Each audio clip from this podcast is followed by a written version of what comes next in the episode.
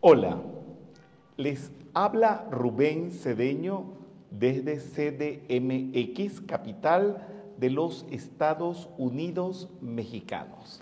En esta ocasión, para hacer prácticamente un epílogo de la cátedra de Krishna Dharma.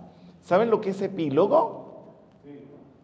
Ah, ¿Uno solo sabe lo que es un epílogo? ¿Y quién, los demás no saben? Díganme, háblenme, por favor. Esto es participativo. ¿No saben lo que es un epílogo? El epílogo es como al final de una obra que se pone el contenido de toda la... No, no, no. El, el epílogo es el punto final de un libro.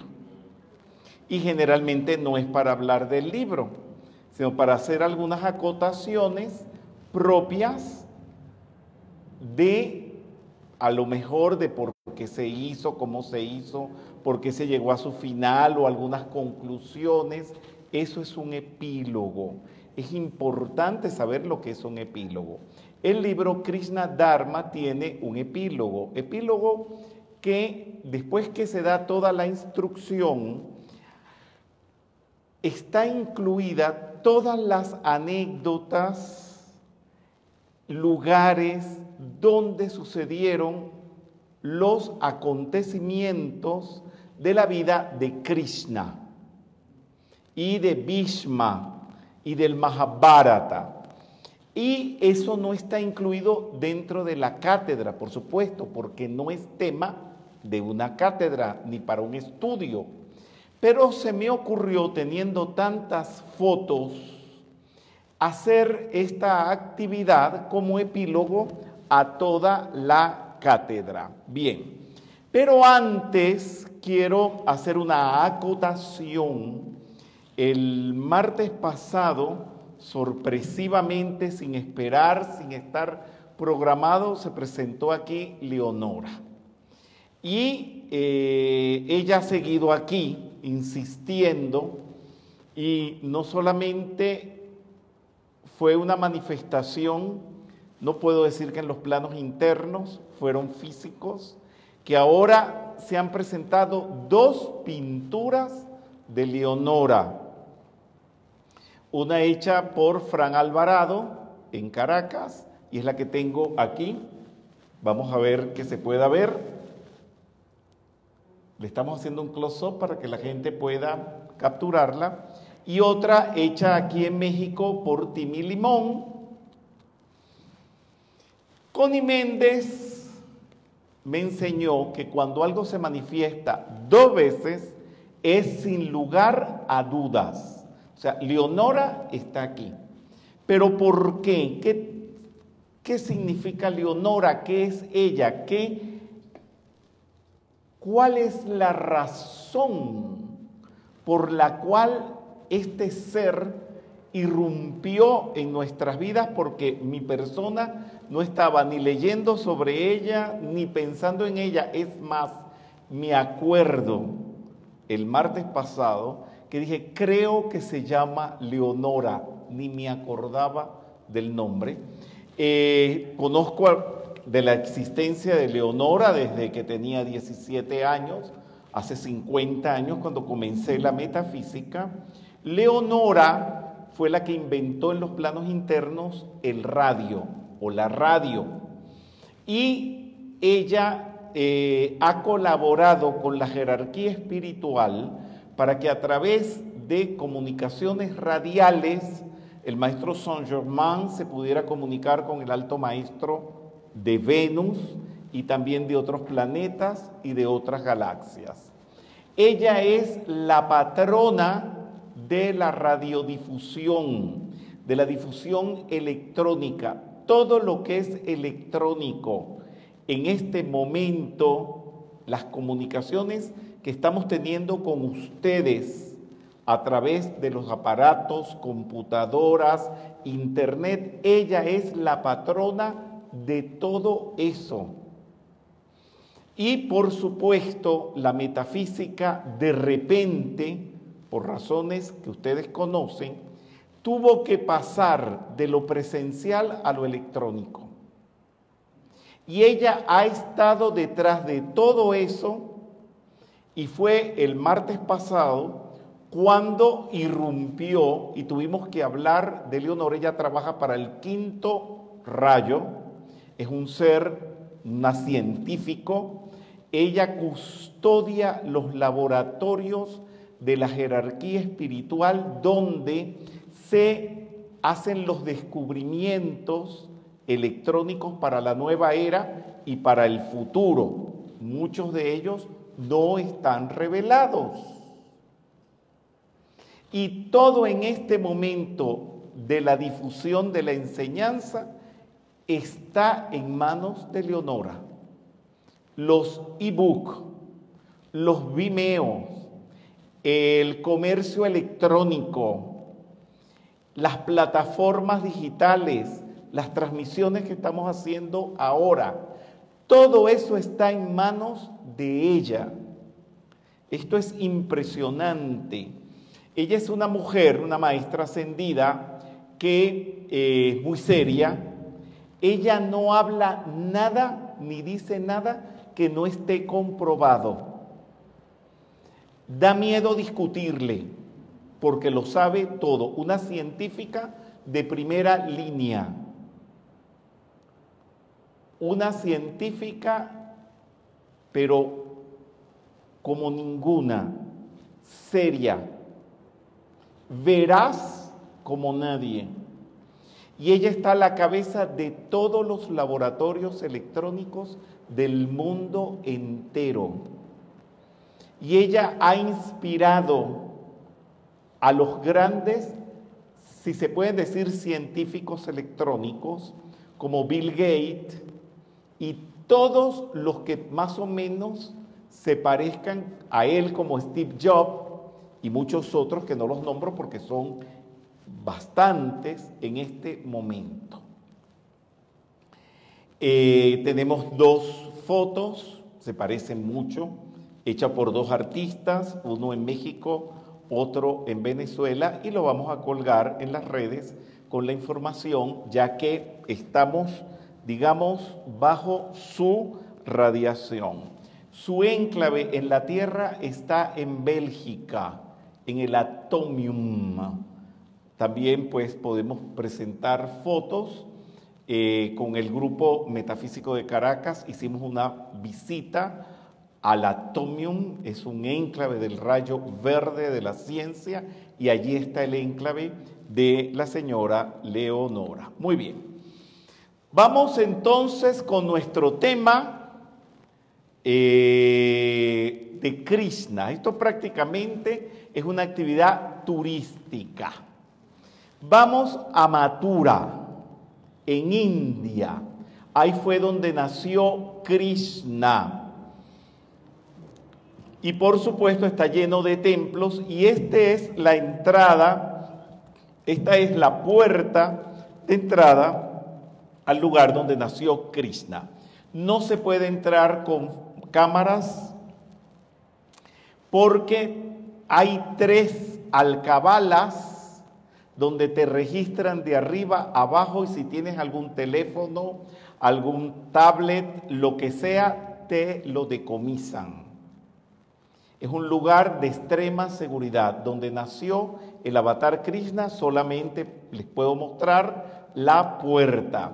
Y esta es una foto interior para que más o menos eh, se den idea, eh, perdón,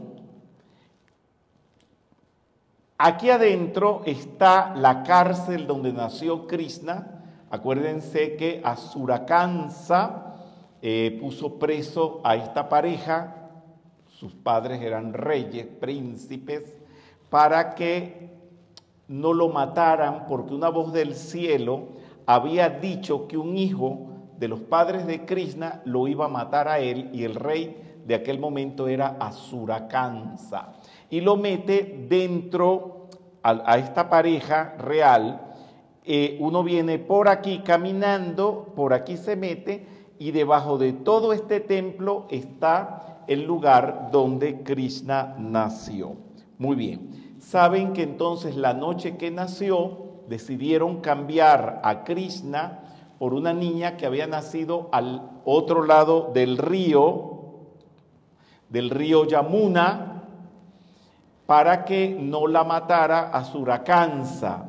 Y había una gran tormenta y el padre de Krishna se pudo escapar de la cárcel y atravesar el río, y este es el río Yamuna.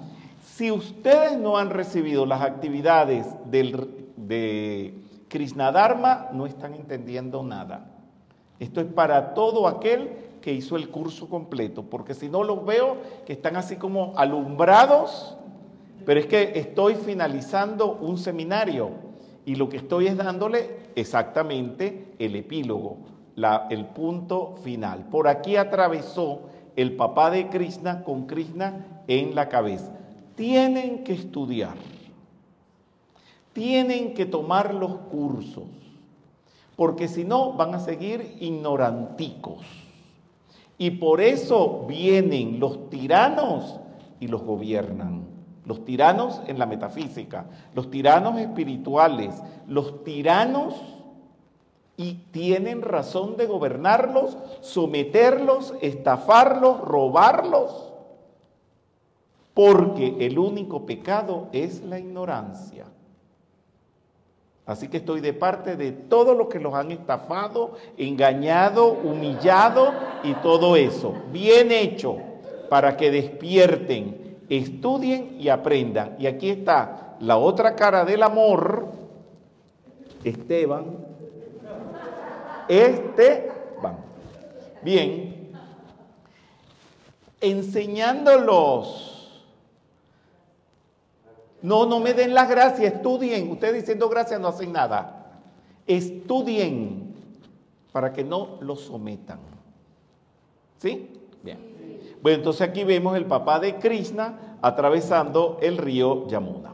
Vámonos ahora a Gokul, donde sucedieron todas las lilas que llaman o las aventuras de Krishna o las tremenduras de Krishna. Esta es la casa donde él vivía. Y eh, aquí está la, ¿se acuerdan cuando eh, Asurakansa le manda a esta bruja para que lo amamante y el pecho, la leche estaba envenenada y eh, Krishna la, la tiró al piso y la venció. En ese lugar está esta estatua. Muy bien. Vámonos a Brindaban.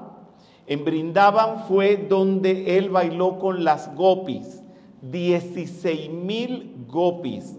Y esta es la puerta de entrada Aquí está el Krishna bailando con las gopis y esta es la puerta de entrada al bosque mágico. Y este es el bosque mágico donde Krishna bailó con las 16 mil gopis. Todavía él viene de noche a tocar su flauta y a bailar. Aquí no se puede estar de noche, está prohibido hasta por el gobierno porque dicen que el que ve esto se vuelve loco. Las casas que están alrededor de este bosque tienen tapiadas las ventanas y las puertas que dan hacia el bosque para que nadie vea cuando esto sucede. Estos son árboles de tulsi y no sé si en algún momento ustedes han visto un yapamala de tulsi. Estoy hablando sobre todo lo que he enseñado. Si ustedes no saben es porque no han estudiado que es un yapamala, que es el tulsi, todas estas cosas, eso es importantísimo saberlo. Y aquí estoy cerca pues de uno de estos árboles de tulsi. Son sagrados, uno no los puede, bueno, lo toqué, pero casi que no los puedes ni tocar. Y este es uno de los lugares favoritos donde Krishna baila y aquí está su habitación, donde todos los días se le trae la comida y él viene y se la come. Han puesto policías, detectives, todo, hasta el gobierno de la India ha tenido que ver con todo esto. Y es cierto. O sea, esto en realidad es un bosque encantado. Bien, y aquí está la cama de Krishna y sus sandalias. Bien, Krishna, bueno, esta es la foto clásica que nos han acompañado esta foto durante todo el seminario, que las Lupis tuvieron pues la amabilidad de conseguirla y aquí están ese árbol que está atrás y aquí era donde él se paraba a tocar la flautita como lo ven en la foto. O sea, esto, esto, la realidad es esto. Ese es el árbol que queda. Es una maravilla, en realidad, que todas estas cosas existan. Bien, ahora vamos al Radacunda. ¿Se acuerdan qué es el Radacunda? Vamos a ver quién se acuerda. Bueno, espérense, todo el mundo tomó el curso y tienen el libro. Bien, entonces, ¿quién se acuerda qué es el Radacunda? Sí, dime. Es el río donde el Señor Krishna atrajo las aguas de todos los ríos sagrados, si no me equivoco. Muy bien, ¿quién más tiene algo que decir? Eh, bueno, no, no sé si me fuera a confundir, pero bueno, además de que el Señor Krishna eh, une todas las aguas sagradas, eh, también es donde surge esta serpiente donde... No, no, no, no, no. Hasta ahí vamos bien. Eh, eh, Asura Kansa, el rey, quiso matar a Krishna y le mandó un toro. Y él agarró el toro y lo mató. Y eh, Radha, su novia, cuando se enteró, no quiso seguir de novia con él porque le dijo que estaba impuro por haber matado a este toro. Entonces ella le dijo que ni todas las aguas sagradas de todos los ríos y lagos sagrados del mundo lo purificarían. Entonces él agarró con el talón de su pie, hizo un hoyo y empezaron a fluir todas las aguas sagradas, purificadoras del planeta. Y se formó este lago que se llama Radhakunda. Y eh, pues el lago está allí, y aquí vemos a Krishna eh, matando al toro, y aquí me ven ustedes en el centro del Radhakunda. Este es un lugar muy lindo que han hecho como este pequeño islote, y pues bueno, uno se puede tomar las fotos allí. Y todo esto se sabe, los lugares, la historia está narrada, por supuesto, por Vedavyasa, pero los lugares los rescató Chaitanya. Chaitanya es muy querido por los Hare Krishnas. Y él vino a este lugar y en este lugar donde ustedes están viendo la foto, él se sentó a meditar. Lord Chaitanya era un carismático santo sanyasin. ¿Qué quiere decir sanyasin? Renunciante. Krishnaísta. ¿Qué quiere decir krishnaísta? Devoto de Krishna. Bengalí. ¿Ah? De Ben- es obvio. Mexicano, ¿de dónde? Bengalí, ¿de dónde? De Bengala. Cantante y danzante místico que viajó por toda la India. Descubrió el Radhakunda. Entró en Samadhi fundiéndose con Jagannath. Jagannath es la primera figura que se hizo del Señor Krishna. Tenía el don de la bilocación. ¿Qué quiere decir bilocación? Aparecerse en dos lugares o varios lugares a la vez. Y aparecía por todas partes y sigue apareciendo bailando y cantándole a Krishna. Se liberó de la rueda de la vida ascendiendo al fundirse dentro del Krishna Jagannath. No sé si puse la foto. En Puri, en el templo de Tota Gopinata, hay una estatua de Krishna con una herida dorada en una pierna por donde se dice que penetró Chaitanya para su ascensión. O sea, la estatua tiene una herida y por esa herida él se metió Chaitanya y ascendió. Bueno, aquí tienes a Lord Chaitanya, aquí está el lugar donde él meditaba. Bien, Jagannath, que es la estatua de Krishna. Nombre en sánscrito de representación abstracta de Krishna. Es Krishna como el ser universal. Tiene su templo en Puri y se dice que es el relicario de sus cenizas. de las cenizas de Krishna. En dicho templo se cree que estudió el maestro Jesús. Eso se dice en toda la India. Y aquí está la figura de Yaganat. Es abstracta. No esperen ver eh, dedos y manos y no sé cuánto. Se ven allí como unos ojos, pero ya saben que es una figura abstracta. Muy bien. Govardhan. Esto lo estudiaron conmigo también. ¿Alguien se acuerda qué es Govardhan? La montaña de Govardhan. Vamos a ver. Sí, dime tú.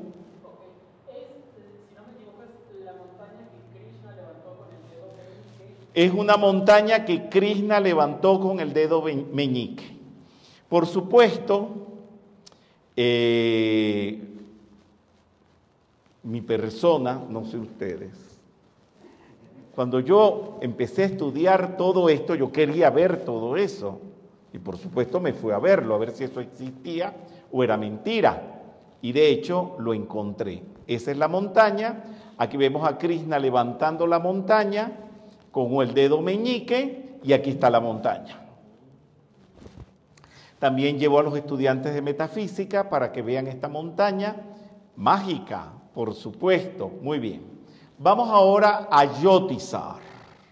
Yotizar fue donde él vivió como rey. Después que terminó el Bhagavad Gita, perdón, terminó la guerra que se narra en el Bhagavad Gita, que se llamaba el Kurukshetra, él por supuesto se convirtió en rey. Y antes de ir a la guerra, él con los pandavas vinieron a orar aquí, y hay un Chivalingam. ¿Sabes lo que es un Chivalingam? Sí, ok, muy bien. Aquí está el Chivalingam. Aquí estoy en el Chivalingam donde los Pandavas y Krishna y Arjuna vinieron a orar antes de la guerra del Bhagavad Gita.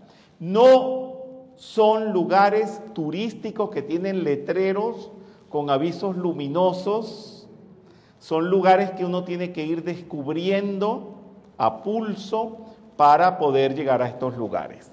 Y la puerta que ustedes están viendo allí fue la puerta donde se escribió el Bhagavad Gita y donde sucedió el Bhagavad Gita, que fue la guerra entre. Los pandavas. Y Kaurava. Muy bien. Y aquí debajo de ese árbol, ese árbol tiene más de cinco mil años fue donde Krishna se convirtió en el ser universal, para que lo viera Arjuna. Ahí fue donde paró su carro. Entonces Krishna se manifestó como Vishwarupa. Krishna en el Kurukshetra del Bhagavad Gita se le revela Arjuna como Vishwarupa, el ser universal, con cientos de caras cientos de brazos, se le representa como Ishwara, como Shiva, como Vishnu y como Brahma, como las tres madres divinas, como los directores cósmicos elementales de los Devarrayas, Indra, Vayu, Añi, Varuna y Kubera, todo en él nada más, con muchas bocas y ojos y esgrimiendo diversas armas con vistosas vestiduras perfumadas, brillaba con el esplendor de mil soles. Aquí está Krishna como Vishwa Rupa. Y abajo está el auto. Les, les devuelvo la foto. Eso pasó aquí, donde está mi persona de pie. Son lugares místicos y míticos y mitológicos y bueno, y con una cantidad de elementos más. Vámonos ahora al Kurukshetra, donde fue la guerra del Bhagavad Gita. Y está el carro de Arjuna con Krishna. Y hay este monumento gigantesco. No saben lo impresionante que es. La foto no dice lo impresionante, impactante que es. Vámonos ahora a Duarca, puerta del cielo donde está el palacio de Krishna. Y se sabe que es el lugar porque un nieto de Krishna mandó a construir este templo para que por la eternidad se supiera que allí vivía Krishna. Y por eso sabemos que allí está, y eso le han hecho excavaciones. Vino un tsunami y hundió la ciudad, y abajo del mar, esta foto es, eh, submarina, está el palacio, mírenlo. Son fotos auténticas de donde vivió Krishna. Vamos ahora a Somnat. Este, les quiero decir algo, aquí no se llega fácil, hay que tomar unos aviones, después, no sé, seis horas de carretera, eh, no hay hoteles, hay que llegar a medias pensiones, eh, se dificulta un poquito todo el asunto. Somnat es un lugar sagrado como ninguno. Ahí está el Diotirlinga. No les puedo preguntar qué es el Diotirlinga porque nunca se los he instruido. Es un santuario donde ha aparecido el señor Shiva como una columna de luz y se representa como un Shivalinga. ya se los voy a contar. Los más importantes yotirlingas son 12. Hay 12 yotirlingas en el mundo. Y de todos los tres más relevantes conforman una llama triple o triángulo sagrado. El primero es el de Somnat, el que vamos a ver ahora. ¿Qué pasó allí en el estado de Gujarat, donde desencarnó Krishna? Él buscó ese lugar para desencarnar y por eso lo estamos viendo. Ese Yotirlinga fue porque estaban, ¿cuáles son los tres Mahadevas? Estaban peleando los tres. A ver quién de los tres era más grande, más poderoso. Y en medio de la discusión, Shiva se convirtió en una columna de luz que no tenía ni cabeza ni pie, ni principio ni final. Y dejó esa demostración en un cúmulo de luz que después se convirtió en piedra y por eso es que lo adoran como Shivalingam. Bien. El segundo es el el Yotirlinga, el de Vishwanath en Varanasi. ¿Ustedes entraron? Sí. Entraron a uno de los grandes. Eso da unas bendiciones. Y cuidado si ustedes están cumpliendo la misión que están cumpliendo ahora, porque ahí fue donde recibieron esa bendición. No vayan a creer que uno entra así como perrito por su casa. No, son lugares difíciles de acceso, pero las bendiciones que se reciben en esos lugares son grandiosas. De hecho, ustedes están a la cabeza de la metafísica. No fui yo. Entonces, bien, el de Varanasi. Y el otro, el tercero, es el de Kedarnath, en el estado de Uttarakhand, en el Himalaya. Eso es precioso, tal vez el del mejor sitio y más eh, panorámico, por decirlo de alguna manera. El señor Brahma y el señor Vishnu discutían sobre cuál de los tres Mahadevas tenía más supremacía y apareció el señor Shiva y traspasó los tres universos como un pilar infinito de luz del primer fuego electrónico azul, o Yotirlinga, que al enfriarse conformó un Shivalingam o Stamba, sin principio ni fin o infinito. Ustedes vieron uno de esos. Brahma y Vishnu viajaron a través del universo para encontrar el comienzo y el final del Yotirlinga y no lo consiguieron. Brahma mintió diciendo haberlo encontrado y por esto nunca ha sido adorado y Vishnu admitió su pequeñez. Por eso Brahma no lo, no lo adora a nadie en la India porque él mintió diciendo que, él lo había encontrado y era mentira. Muy bien. Aquí tenemos pues al señor Shiva y aquí tenemos el Diotirlinga, el primero que está allí donde desencarnó el señor Krishna. también las medidas de seguridad son demasiado grandes. Vamos a tener que cerrar una de estas ventanas. Está entrando mucho frío. Y las otras también, porque aquí en México, ya se los he dicho, en el día se está con un calorcito agradable, pero en la noche puede bajar a 2 grados. Es impresionante. Bien. Esto que ustedes ven dorado, todo es oro. Por supuesto, mi persona entró y como no se pueden tomar fotos, pues te las venden.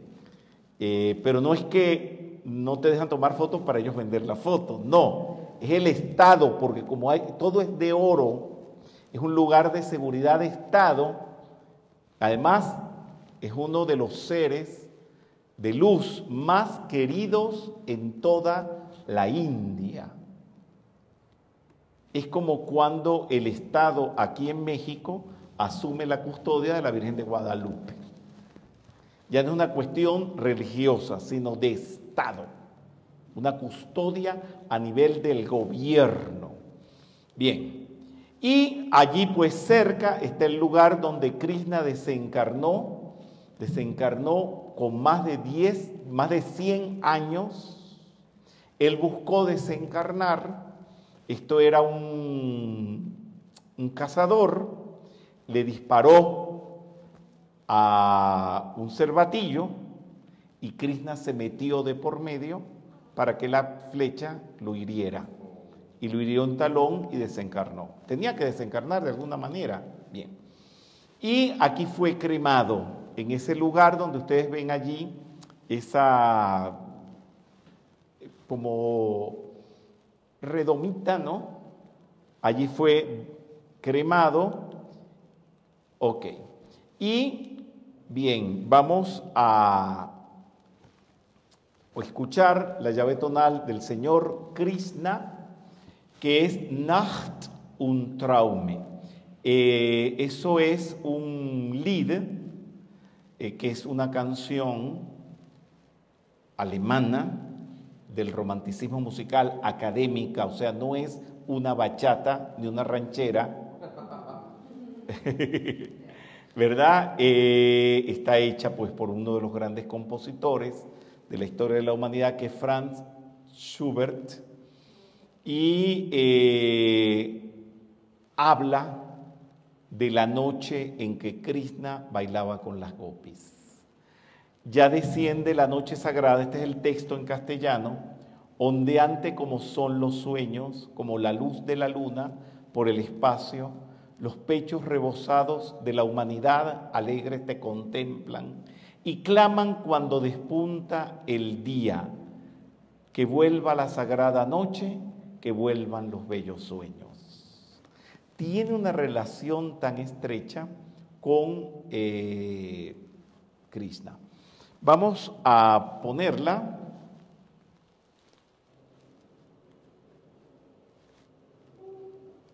Esta es una versión para orquesta y eh, la canta René Fleming.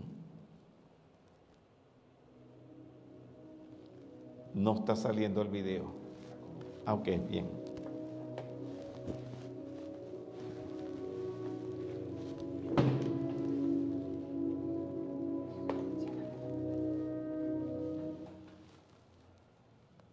Vamos a arreglarlo. Asuntos técnicos. Menos mal que aquí hay gente inteligentísima que maneja todo esto. Pero si no dejamos la música, que oigan la música, por favor.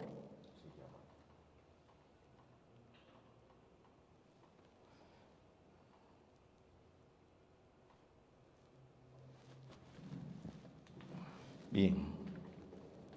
Ahora sí lo van a poder ver. Ay, gracias. Dios bendiga tu inteligencia. Sí, ahora sí.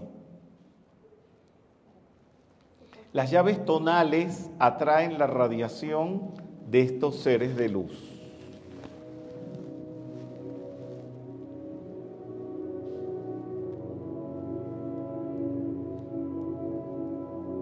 Sobre todo esta, por su hermosura, su suavidad, es increíble.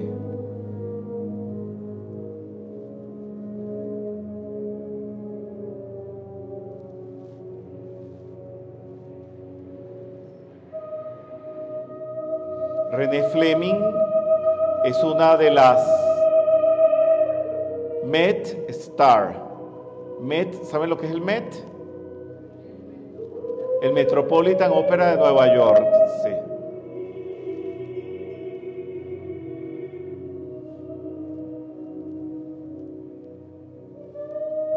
Timbre hermosísimo.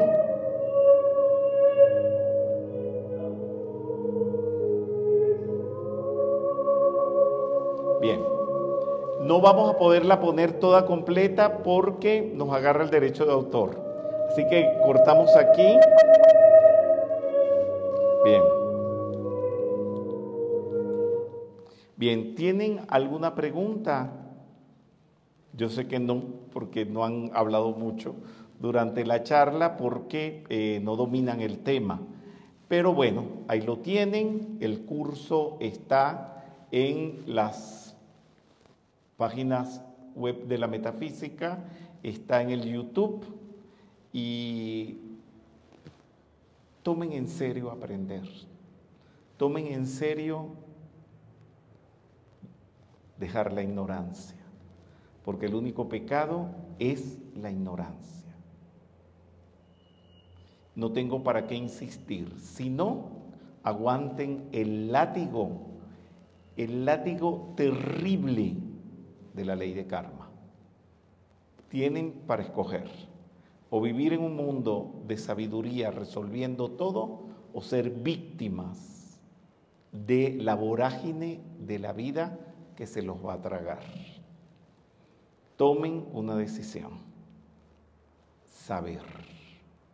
Gracias. Gracias.